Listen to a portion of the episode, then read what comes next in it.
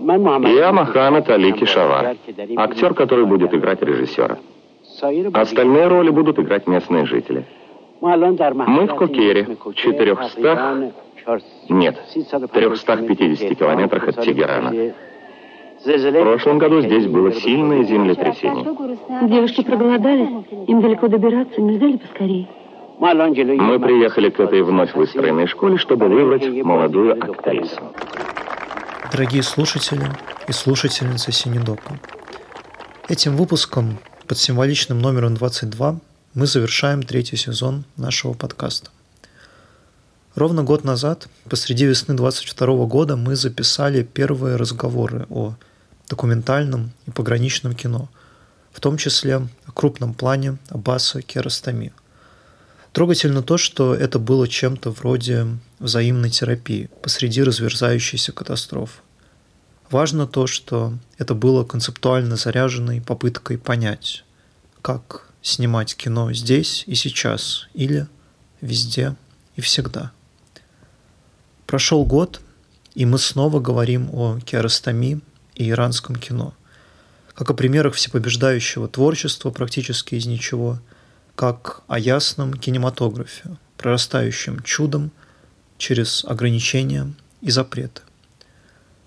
Четвертый сезон, который мы готовим в данный момент, принесет много сюрпризов. А пока вы можете поддержать нас, подписавшись, поставив сердечко на страницу Синедока на Яндекс Музыке. Это поможет в дальнейшем продвижении подкаста. И да, все только начинается.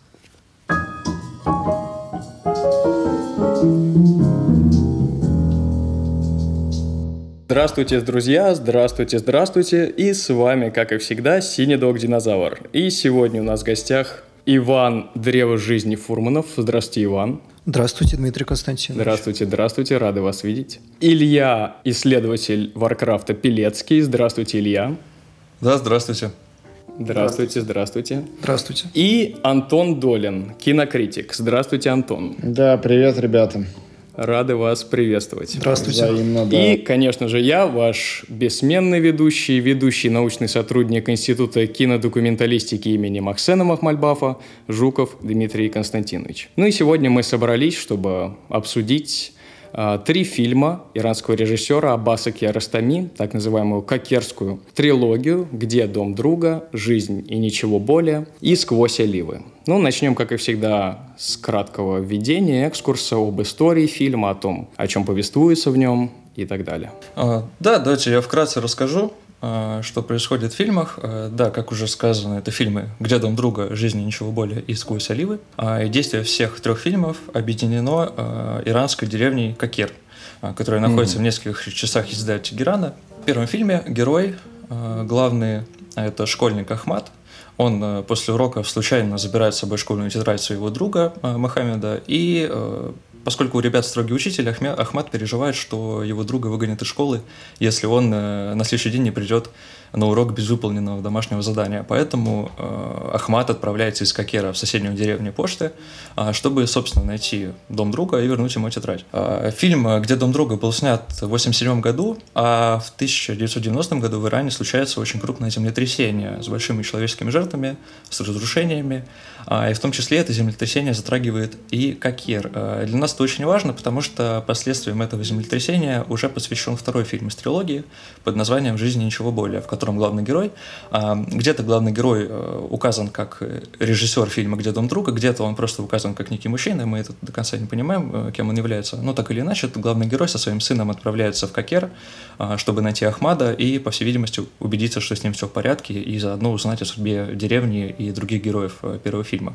Mm-hmm. А «Сквозь оливы», в свою очередь, уже рассказывает нам как бы о съемках фильма «Жизни ничего более», а, где мы видим, как э, снимают сцены из жизни, видим актеров, которые там снимались, и в том числе встречаем и героев, собственно, первого фильма, да, встречаем Ахмада, а, встречаем его друга Мохаммеда, которому он возвращал тетрадь, и заодно наблюдаем за любовной историей, которая разворачивается вот на руинах Кокера, между парой актеров. Вот. Это примерно по сюжету, да, если подытожить, то мы можем сказать, что первый фильм «Где дом друга», он такой наиболее традиционный в смысле отношений э, со зрителем из кино. Он как бы задает направления, которые будут развиваться в последующих фильмах. А, а дальше Киаростами начинает как бы разворачивать такую а, все более мета-историю, со всевозможными словами четвертой стены, с э, комментариями к своим же э, до этого снятым фильмам и проникновениями вымысла в реальность и наоборот. Вот примерно так, я думаю, поподробнее мы поговорим далее о каждом фильме. Вот пока так. Да, да, конечно. А, ну вот и, кстати, здесь вопрос сразу назревает. Так и а, в какой же связи и сцепке находятся эти три фильма? То есть можно ли утверждать какую-то самостоятельность, вот как ты сказал, жизни ничего более, сквозь оливы, можно ли их по отдельности смотреть или необходимо именно что смотреть их как трилогию? Я думаю, можно, наверное, по отдельности смотреть. Э, ну, многое останется непонятным, потому что все-таки, если ты, условно говоря, не знаешь, что такое Ахмат, а, и что он снимался «Где дом друга», то в жизни ничего более, там какой-то слой э, вот этот надсюжетный, да, он просто пропадет. Потому что мы не поймем, э, чем особенный, да, вот этот мальчик, которого ищет главный герой. В этом смысле, да, что какие-то мета-смыслы пропадают, но я думаю, можно. Э, можно смотреть. Но лучше, конечно, трилогии. Да, я бы хотел, э, наверное, прибавить к этому, что да, можно э, смотреть так, можно сяк, можно все фильмы подряд в правильном порядке, можно в неправильном. Сам Керстами не считал, что это трилогия. Это придумано критиками, а не им. То есть это не авторское обозначение. Это три фильма, объединенных одним местом действия. Киаростами даже говорил в какой-то момент, что он бы предпочел, если бы в цикл объединялись «Жизни ничего больше», «Сквозь оливы» и «Вкус вишни». То есть э, вот эти три фильма, отделив от них э, «Где дом друга».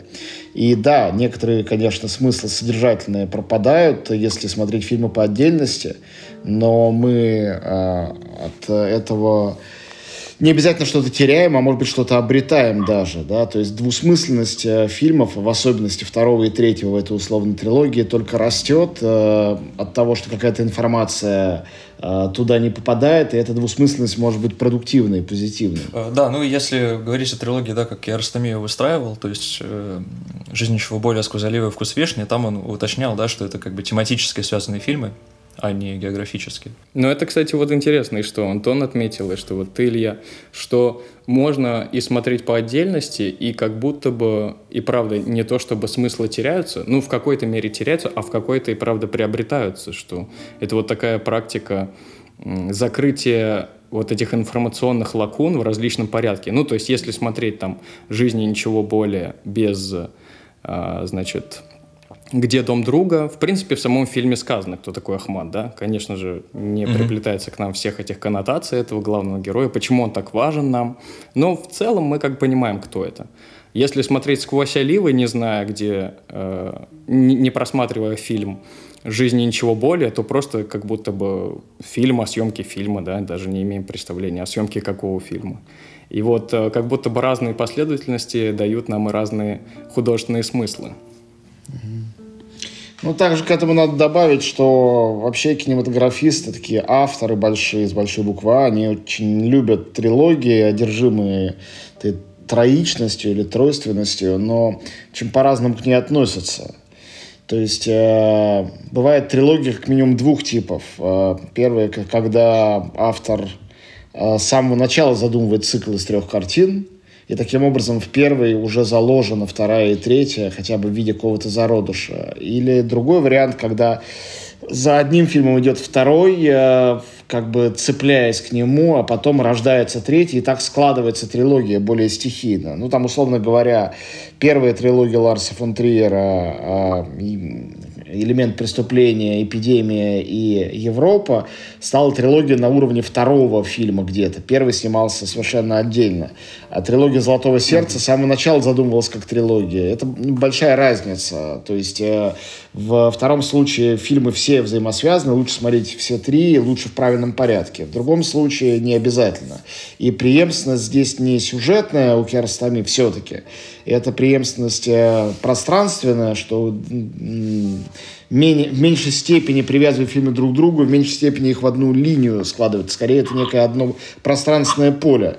И жанрово они, если можно здесь вообще говорить о жанре, скорее разные, чем одинаковые. Первый фильм и второй с третьим очень сильно друг от друга отличаются. Да, и, кстати, еще я могу сказать то, что между первым и вторым фильмом э, произошел у него великий крупный план, э, который как раз, мне кажется, очень сильно его уводит от такого обычного, немножко магического неореализма к как раз какому-то более кино о кино, скажем так.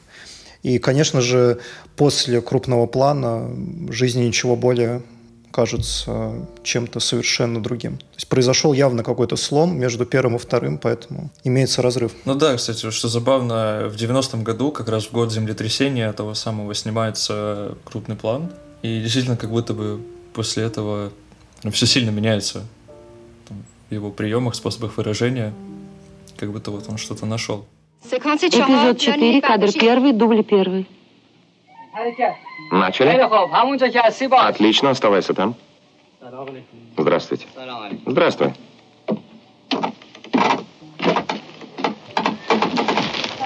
Здравствуйте. Здравствуйте. Храни вас Аллах. Стоп. Почему ты не отвечаешь? Она говорит, храни вас Аллах, а ты будь осторожна. Потом ты спрашиваешь ее про воду, берешь мешок и спускаешься. Антон вот предложил нам э, этот момент э, сложности определения жанра, да, и вообще кажется, ну, по крайней мере, как мне это видится, неясность, которая э, присутствует в методе керастомии, можно было бы даже определить как некоторую эстетическую категорию в рамках его метода. Ну, что я имею в виду, это, конечно же, и сломы там четвертой стены, о которых мы говорили, да, это и синтез жанров, но это и в рамках э, самого фильма, вот эта неясность. Вот, например, «Жизни ничего более», да, концовка фильма, в которой э, не совсем может быть зрителю понятно, действительно ли режиссер нашел, значит, Ахмада с его другом, или он видит вот из этой низины каких-то других мальчиков, то ли которых раньше встретил, то ли вообще каких-то иных. И вот как будто бы это намеренный такой шаг, намеренное решение режиссера оставить нас, да и вообще оставлять время от времени нас в каком-то подвешенном состоянии. Обнаруживаем ли мы это именно как э, некоторую особенность метода керастомии, или это просто сейчас я так проинтерпретировал максимально субъективно и ничего такого нет? Да, мне кажется, стопроцентно обнаруживаем, причем, мне кажется, он даже как-то играется, что ли, зачастую.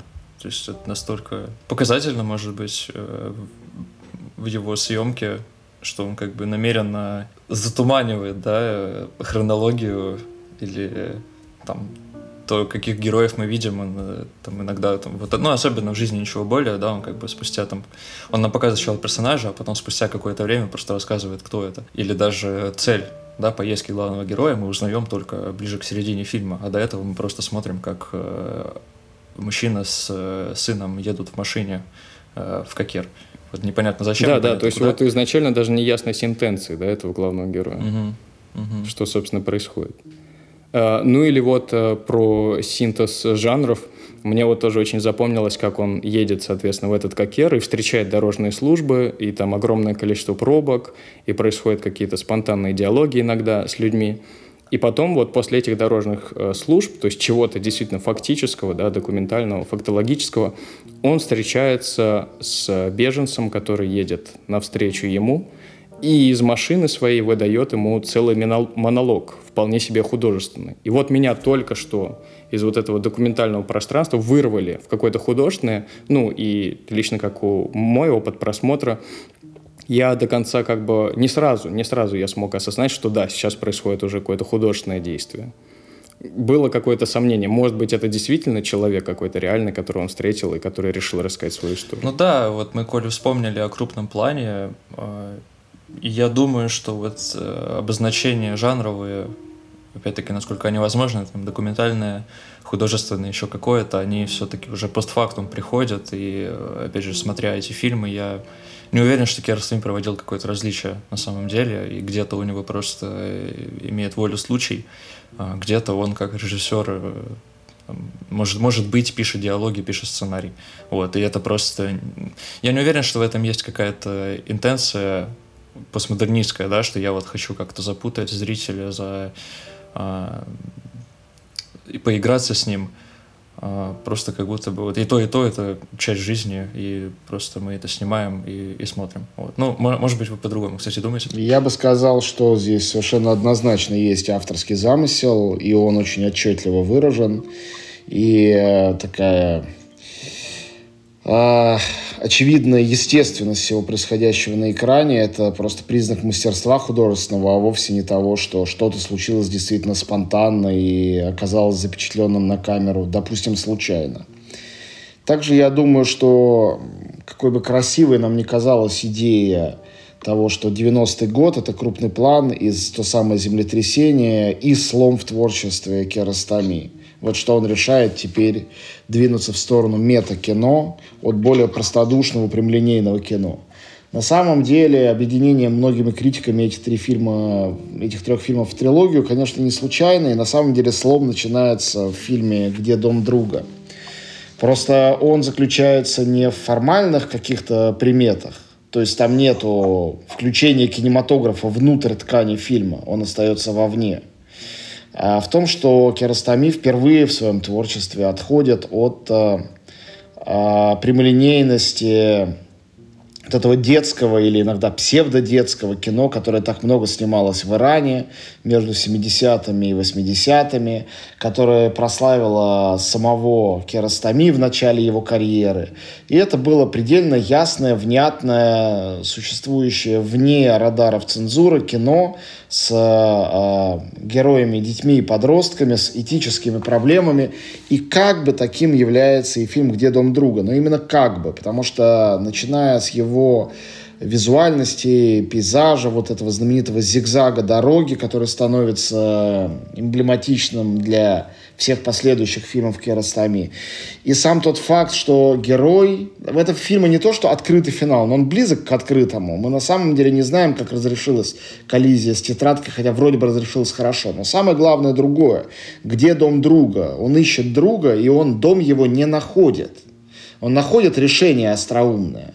Но это тоже процесс без внятного результата. Точно так как в конце фильма «Жизни ничего более» мы не знаем, нашел ли герой своих персонажей, вот мальчиков, и точно так же мы не слышим в конце фильма «Сквозь оливы» ответа невесты, и не знаем, она э, дала согласие молодому человеку или нет. Это специально сделано на удалении, мы не слышим этого разговора, и в каждом из трех случаев э, зритель остается в неведении. И ясно, что для э, как бы детского или подросткового априори нравоучительного кино, которое обязано содержать мораль и некий отчетливый финал, разделение добра и зла, как надо себя вести, а как не надо, все три фильма этот канон отчетливо нарушают. Все три фильма идут против этого канона. Поэтому они все три между собой связаны. В них есть тема поиска. И э, поиск этот, э, который ведет кто-то из персонажей фильма, в конечном счете он не разрешен. И таким образом эстафета этого поиска передается зрителю, который должен сам включиться в действие и э, сделать свои выводы о том, что же произошло на самом деле и чем оно закончилось, или чем, по мнению зрителя, должно было бы или могло бы закончиться. И вот эта модальность, сослагательное наклонение объединяет все три фильма. И я думаю, что второй фильм сделан более прихотливо и сложно, чем первый. Третий более прихотливо и сложно, чем второй, очевидно.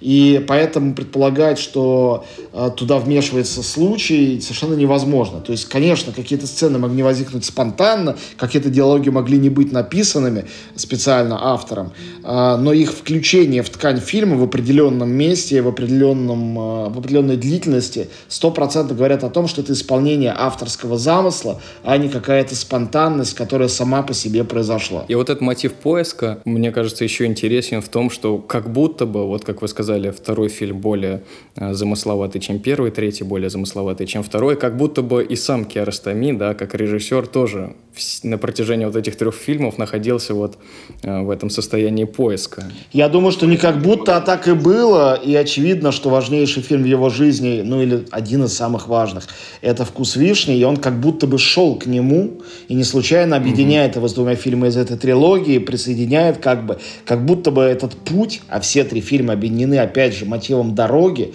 Дорога — это и визуальный мотив, и сюжет. То есть это путь куда-то. Конечно, это метафизический путь. Также нельзя к этому не добавить э, э, такую суфийскую, исламскую э, трактовку, как минимум первого из трех фильмов. Мне она представляется как атеисту не вполне доказуемой и очевидной, но в Иране ее обсуждают всерьез. То, что э, друг также это слово может означать Аллаха, чье имя как бы не называемое. Mm. И когда человек ищет дом друга, ну, он не ищет буквально в смысле слова, не знаю, мечеть. Но, ну и там, помните, сюжет с э, человеком, который делает двери, поиск дверей. Сам Керастами, знаете вы это или нет, собирал двери. У него была большая коллекция дверей и ручек дверных старинных. То есть это его коллекцию мы видим в фильме. Двери — это портал, чтобы войти куда-то. То есть во всем этом, очевидно, есть еще и мистический смысл. Или намек на него. Или, может быть, его нету на его вид зрителя, а значит, есть. И таким образом эти фильмы выходят за пределы анализа иранской реальности и анализа кинематографа как вида искусства, медиума и его способности коммуникации со зрителем. Тут еще и разговор о человеке и вечности, который достигает, разумеется, своего апогея и пика именно во вкусе вишни.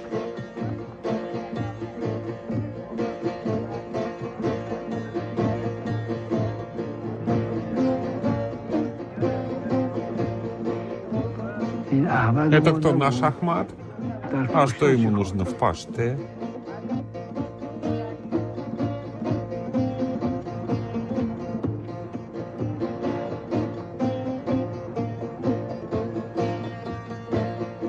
еще к моменту, э, вот вы, Антон, сказали э, про то, что где дом друга как бы находится вот в этой парадигме э, съемки какой-то детской жизни, детей, подростковых проблем.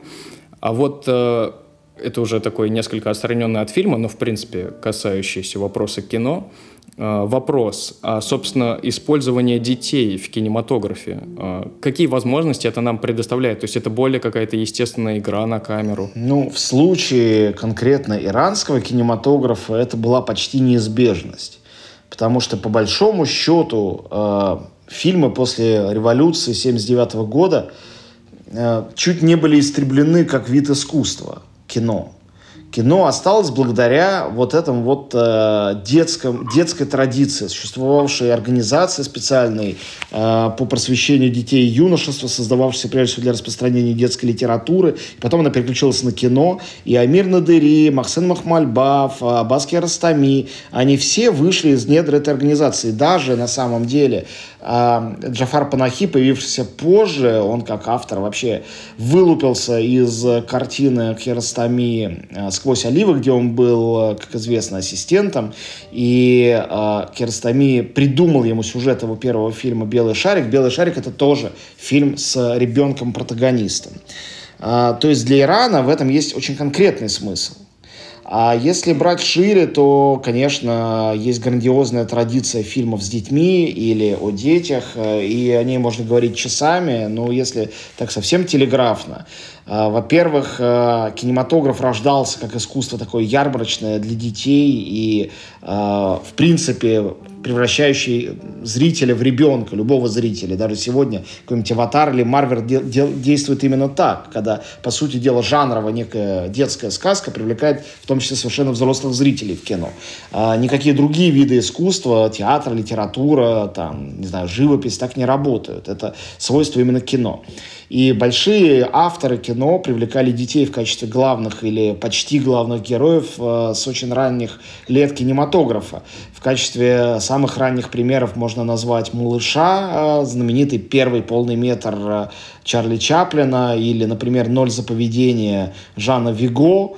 А, ну и дальше там э, эмблематичный и важнейший фильм «Новой волны. 400 ударов». Это фильм про ребенка, фильм, с которого начался Ильем Климов, и, может быть, один из самых смелых его непоцензурных фильмов «Добро пожаловать» или «Посторонним вход воспрещен». Это фильм э, про детей и детский лагерь. Дебют Андрея Тарковского «Иваново детство». Это фильм, ну да, название, опять же, про ребенка. А, иди смотри того же Климова о ребенке, его преждевременном взрослении, даже старении на войне. И можно, ну, этот список мог бы быть просто гигантским. А, похитители велосипедов, по сути дела, давшие рождение а, неореализму, фильм Виторио де Сика про ребенка и его папу, фильм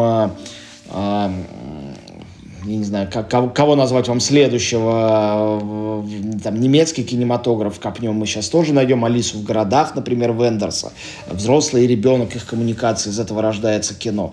То есть это, это вечная сквозная тема, она никуда не уходит, э, она как была, так и остается одним из главных приемов. Считается, что дети не умеют играть, и поэтому они всегда естественны, это проверка режиссера и его способности заниматься режиссурой. С другой стороны, считается, что ребенок это открытое э, поле для манипуляции, потому что взрослый может заставить его делать все, что угодно.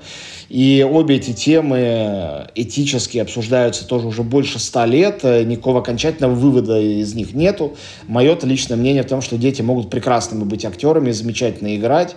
Последний взлет этой темы, взрыв был в связи со съемками фильма «Спарта» Ульриха Зайдля, может, вы слышали об этом, когда история посвящена педофилу, э, актеров непрофессиональных, несовершеннолетних э, из Румынии об этом не известили, как и их родителей. И они пытались подать в суд на режиссера за то, что он их эксплуатировал, хотя никаких эксплицитных сексуальных сцен в фильме не было. То есть, ну, это извечная тема, и для иранского кино она вот по историческим и цензурным э, причинам э, особенно важна. Мы часто рассматриваем вот эту вот э, детскую тему в качестве некого приема, не, именно неореалистического. Я совершенно с вами согласен, что на самом деле об этом можно говорить вечно, потому что как-то по-настоящему рационализировать свое ощущение от детей э, в подобной неореалистической, предельно естественной обстановке рационализировать невозможно.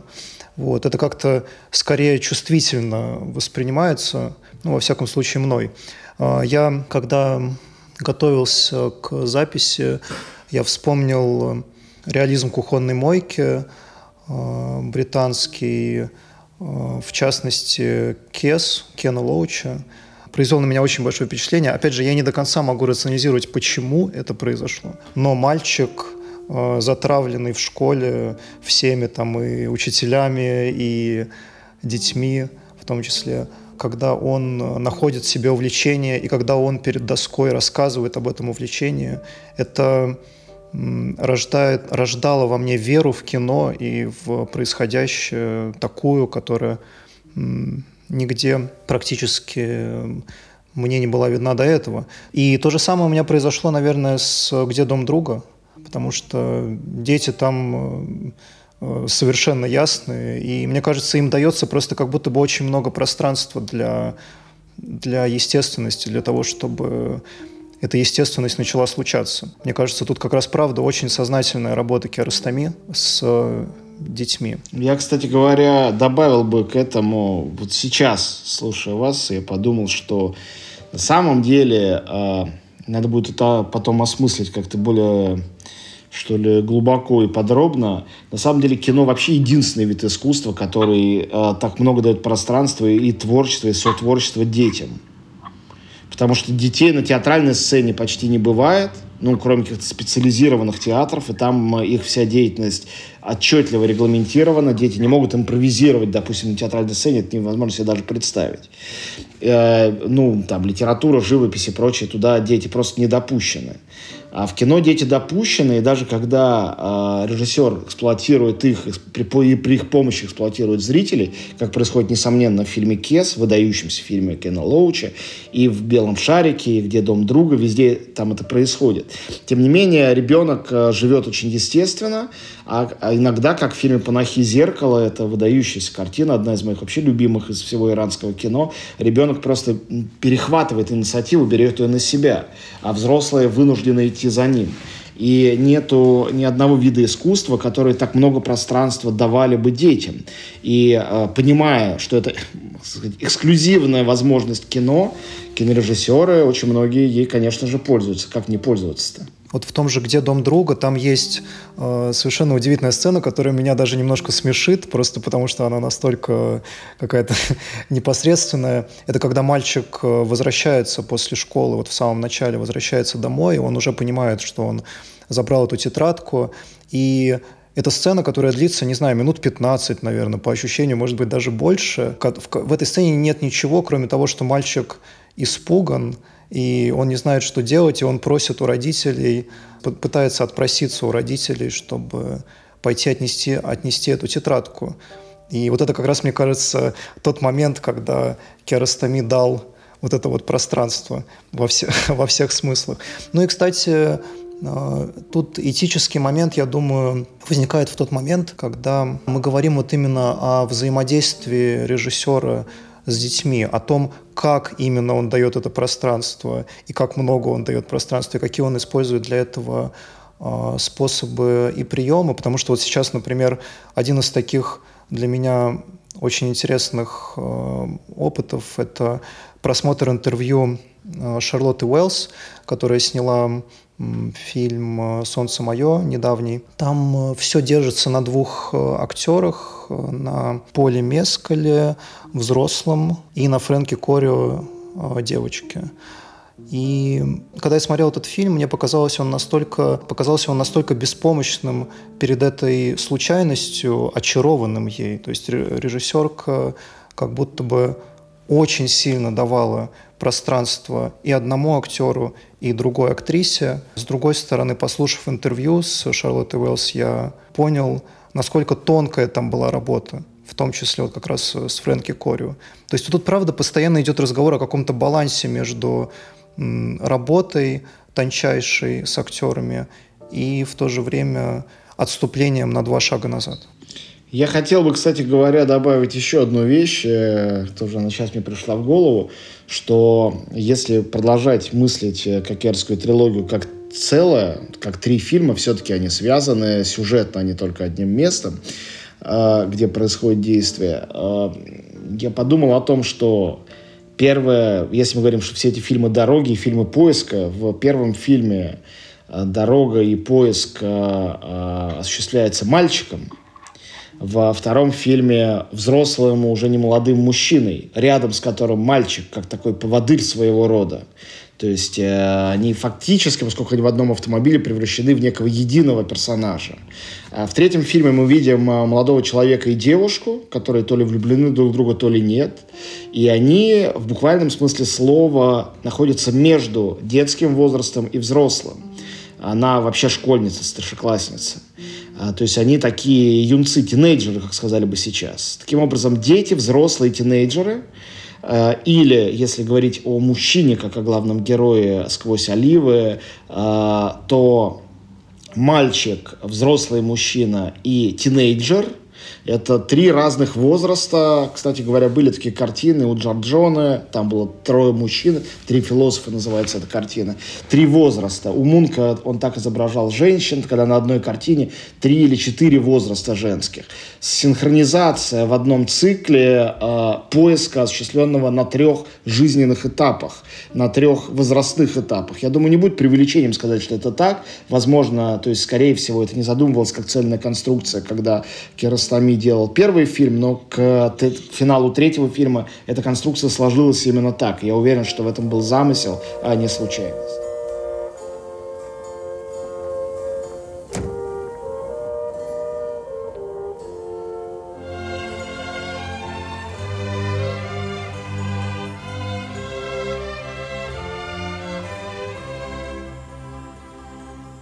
Ну, а, вот, кстати, мы уже в связи с детьми это затронули. А, вот вопрос о неореалистической специфике иранского кино.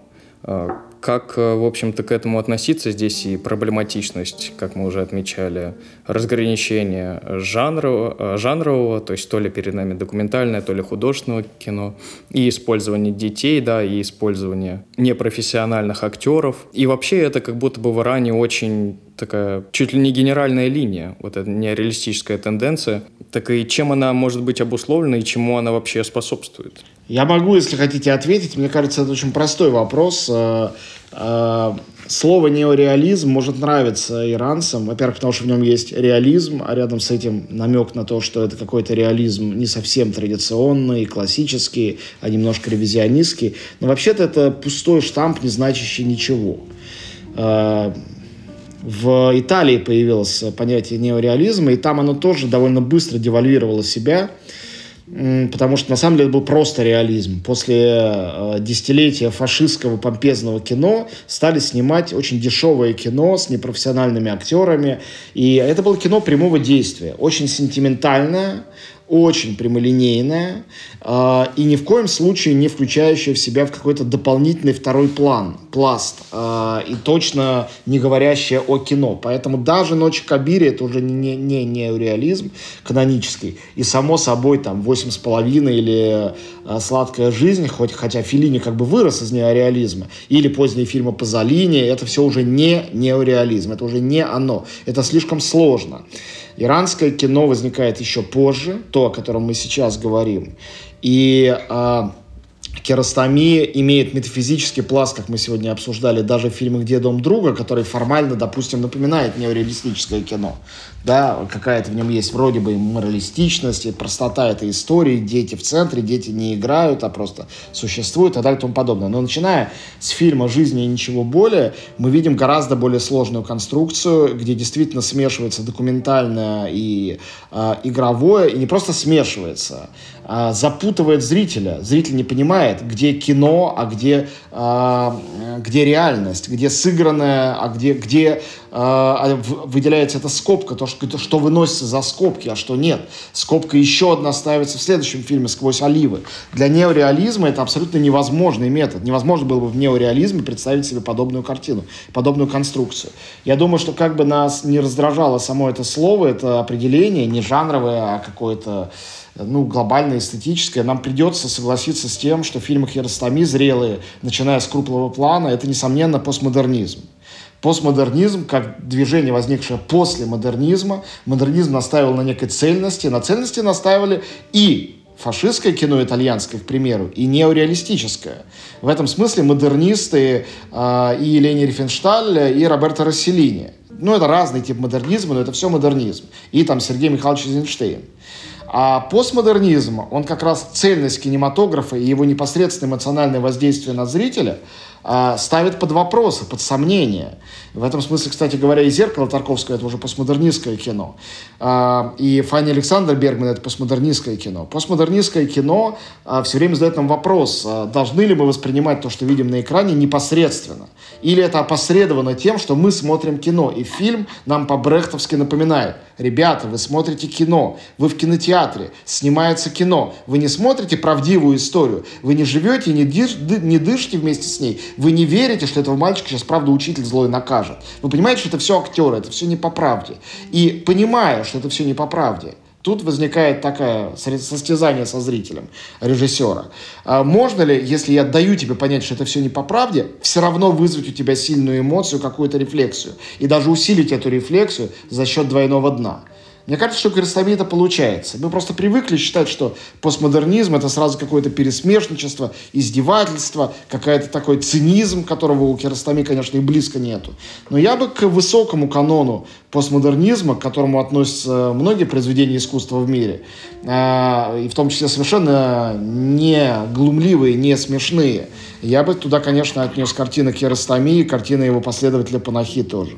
Как раз Керастами, вот в этом, мне кажется, и его очень а, большая заслуга, то, что он подхватывает вот этот вот а, вот эти вот все модернистские тенденции, да, которые зарождались тогда в Италии в этом изначальном э, неореализме, он подхватывает эти неореалистические тенденции и доводит их до, того, до такого предела, когда они уже начинают нам э, сообщать о кино как таковом, а не о каких-то там э, проблемах э, моральных, этических, которые были тогда в послевоенной Италии и так далее.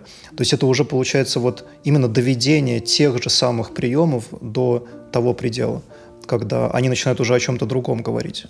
Ну, это, это опасные, мне кажется, формулировки, да, вот так точно называть, что это неореализм, это, это там, модернизм и так далее. Но да, я думаю, я согласен с этим, что это постмодернистское кино, именно в том плане, что это в первую очередь, э, он в первую очередь ставит вопросы и перед зрителем, и перед э, собой как режиссером, и, и перед искусством в целом, да.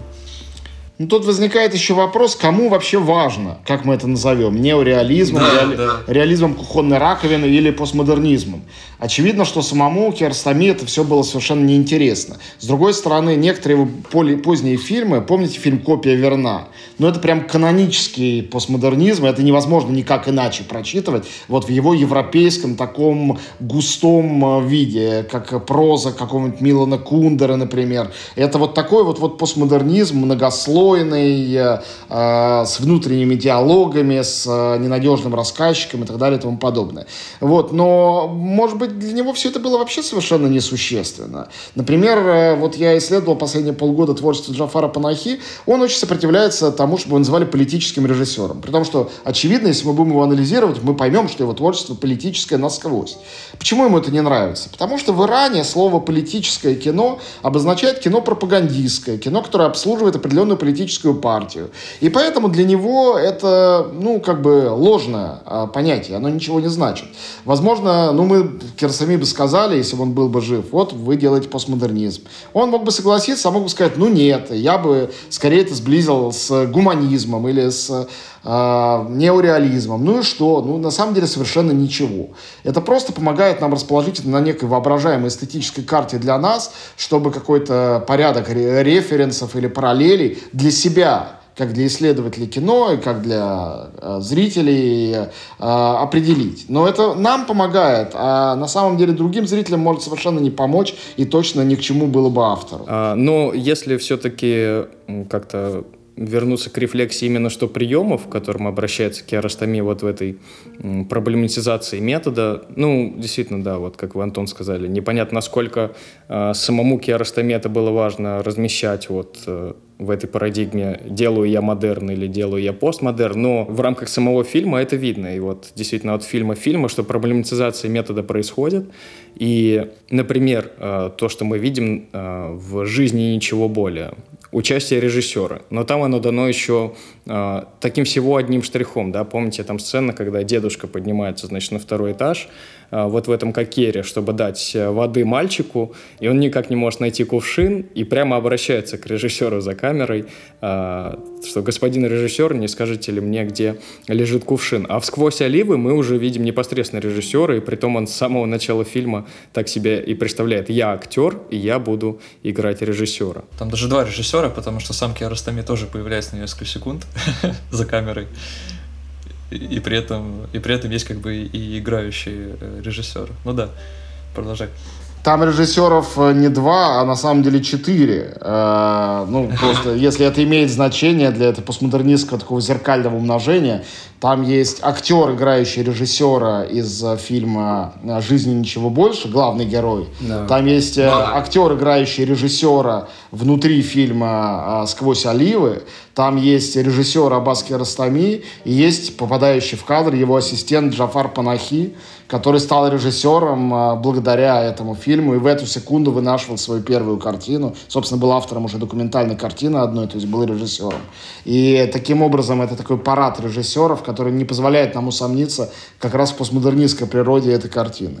Да, и об этом же и, значит, топология съемки, если так это можно обозначить, что я имею в виду, что мы имеем, а, если еще в случае, там, например, жи жизни ничего более, а, две камеры, одну, ну вот одна в машине, одна, значит, вовне, чтобы а, снимать людей, то сквозь оливы там уже такое огромное количество камер и такое огромное количество ракурсов, и при том мы настолько вовлечены вот в эту самую работу этих самых камер, и этих самых ракурсов, что как бы являемся свидетелями непосредственно вот этого процесса съемки, и нас как бы вот к этому какому-то сакральному э, действу э, причастили, да, если так можно выразиться. И там, конечно, интересно соотносить, э, какая камера за что отвечает, какая камера за какой-то вот взгляд режиссера, какая камера за взгляд, я не знаю, там, какого-то ассистента режиссера, какая камера за что. И это тоже интересный, конечно, пункт. Тут, я думаю, центральным для понимания является э, метод э, из центрального фильма трилогии «Жизнь ничего больше». Э, когда я был на большой выставке памяти Керастами в, в парижском центре Помпиду, э, угадайте, какой там, был, какой там был главный экспонат. Э, центральным экспонатом был джип Керастами, который они доставили в Париж и там установили каким-то невероятным образом. Mm. Может, они его разобрали и снова собрали по деталям. Я не знаю, как они его туда втащили. Вот. Там прям стоял автомобиль его, потому что Кирстами считал, что автомобиль — это его важнейший рабочий инструмент. И, кстати говоря, Панахи точно так же действует в «Такси» и в последующих фильмах, где он все время за рулем. Потому что, э, с одной стороны, это отдельное пространство, отделяющее режиссера от всех остальных. Режиссер сидит за рулем, он ведет эту машину, то есть определяет направление движения фильма, но с другой стороны, э, как бы стекла, лобовое стекло, боковые, задние, это такой кинотеатр с четырех сторон. Весь мир превращается в кинотеатр. Он смотрит кино, он отделен экранами, эти стекла — это экраны, на которых он смотрит кино и показывает отчасти нам. И это такое не 3D уже, а такое 5D, сложное, многолинейное, многоступенчатое, а, позволяющее это все видеть. И а, этот же метод использован в «Вкусе вишни». Есть один, мне кажется, самый сложный момент третьей части этой трилогии, условный, «Сквозь оливы». Это та самая съемочная площадка, та, та самая, то самое съемочное место, где э, сцены, которые они пытаются снять очень много раз, это получается двухэтажное здание, да, которое фасадом стоит к камере, и камера снимает первый этаж, персонажи заходят э, за пределы этого первого этажа, они поднимаются по лестнице на второй этаж, и мы не видим, что происходит на втором этаже. Тот э, кадр, который мы видим, совпадает э, с камерой, э, со взглядом камеры, э, за которой сидит Джафар Панахи и все это большое количество режиссеров. Потом, в один момент, уже ближе к концу, мы вдруг абсолютно с того же ракурса, вот такого прямого на этот фасад, мы видим второй этаж. То есть как будто бы камера выходит за свои пределы. То есть как будто бы взгляд, он, он выходит куда-то выше, хотя понятно, что по-настоящему она не могла перенестись э, там, с первого этажа на второй этого здания. И мне кажется, это момент э, по э, силе, вот именно по силе движения, да, он чем-то похож на фильм 51 года Отзу «Пора созревания пшеницы», да, когда он э, в своей обычной манере Отзу снимает весь фильм с уровня пола, да, и потом в один момент э, девушка, освобождаясь от каких-то патриархальных цепей, она выходит в поле, и камера начинает подниматься под красивую музыку. Тоже есть вот ощущение какого-то прямо очень осознанного изменение положения камеры, движение, осознанность в работе вообще со взглядом, который как бы то совпадает, то не совпадает, и то, как мы с ним совпадаем и не совпадаем. В общем, очень все интересно и сложно. Этот э, элемент э, рефлексии метода и, с одной стороны, позволяет нам проблематизировать, э, какое перед нами направление, да, модерн, там, постмодерн, пост-постмодерн и так далее. И, с другой стороны, знакомит нас непосредственно со спецификой метода керастомии, вот как Антон да, уже отметил, э, предоставляет нам вот этот путь режиссера керастомии в его развитии. И потом уже, смотря «Вкус вишни», мы, э, по сути, созерцаем уже апофеоз вот, развития этого метода – и благодаря тому, что мы усмотрели это самое развитие от ступени к ступени, то уже и вкус вишни да, оказывается более насыщенным и многогранным. Я бы хотел рассказать вам кое-что про эти места. Если вы обратитесь к душам тех, кто жил здесь, они отзовутся души. Да? Здравствуйте. На такое приветствие могу ответить только я. Скажите это погромче, чтобы они услышали. Здравствуйте. Слышали? Вы меня обманываете. Почему вы так думаете? Это же эхо. Если это, по-вашему, эхо, скажите еще что-нибудь. Тогда вы убедитесь, что они отвечают. А что мне сказать? Пуя! Пуя! Пуя! Да, папа? Ничего, это я не тебе. Я, если можно, маленькую вещь скажу. Вот сейчас, когда мы с вами разговариваем, и сию секунду моя помощница мне прислала новость э, с портала Deadline, что Джафар Панахи впервые уехал из Ирана за 14 лет. Он, как известно, ему запрещено оттуда выезжать. Весь последний его фильм «Нет медведей» об этом. Да. И его политики не уезда оттуда, его, собственно, последний раз арестовали. Он полгода провел в тюрьме. Видимо, выпорхнул. Так что давайте поднимем невидимый тост за свободу. Да, ура. Да. Давно пора. Ура, Джафару. Действительно, очень хорошая новость.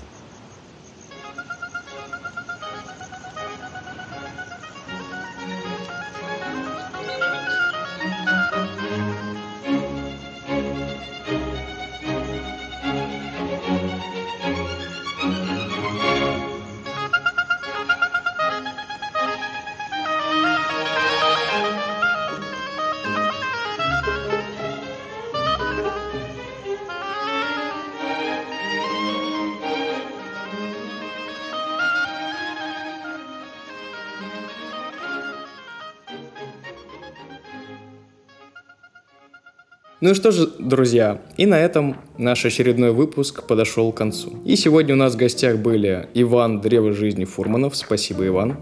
Спасибо, Дмитрий Спасибо. Константинович. Рады были вас видеть. Илья, исследователь Варкрафта Пелецкий. Спасибо, Илья. Большое спасибо, друзья. Спасибо. Спасибо. И Антон Долин, кинокритик. Спасибо, Антон. Рады были вас слышать. Спасибо, друзья. Я тоже все сказал, в принципе, что хотел. Да, спасибо, Антон. До свидания. Счастливо. Давайте, до свидания. И, конечно же, я, ваш бессменный ведущий, ведущий научный сотрудник Института кинодокументалистики имени Максена Махмальбафа Жуков Дмитрий Константинович. Всего вам доброго. До новых встреч. Пока-пока. До свидания.